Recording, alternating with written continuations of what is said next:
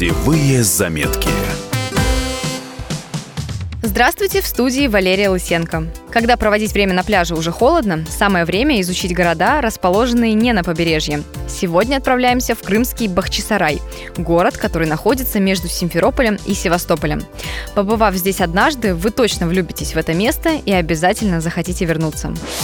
Из Симферопольского аэропорта в Бахчисарай несколько раз в день ходят автобусы. Стоимость билета меньше 100 рублей.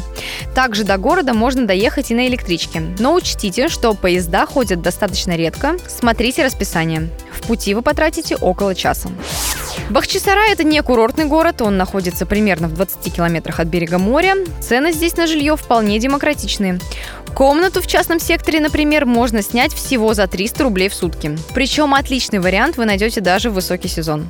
Обратите внимание на отели в восточном стиле. Ночь в колоритном месте обойдется около 2500 рублей на двоих. При этом окна ваши будут выходить на живописные горы.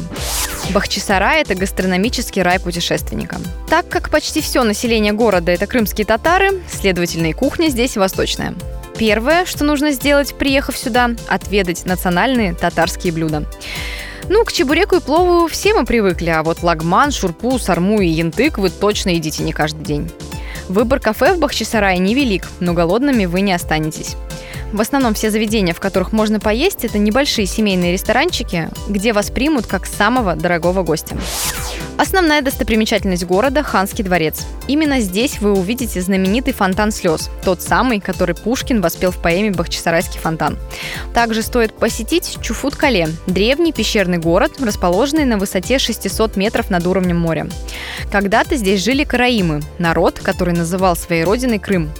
Конечно, идти сюда лучше с экскурсоводом. Хороший гид расскажет об истории города и некогда населявшего его народа. Но главное здесь, наверное, даже не история, а вид, который открывается с гор.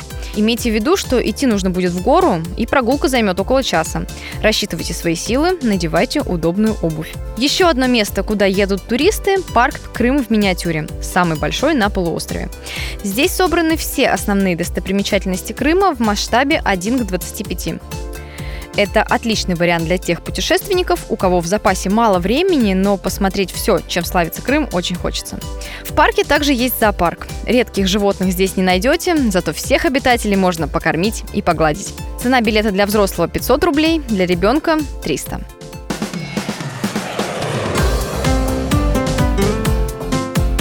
Путевые заметки.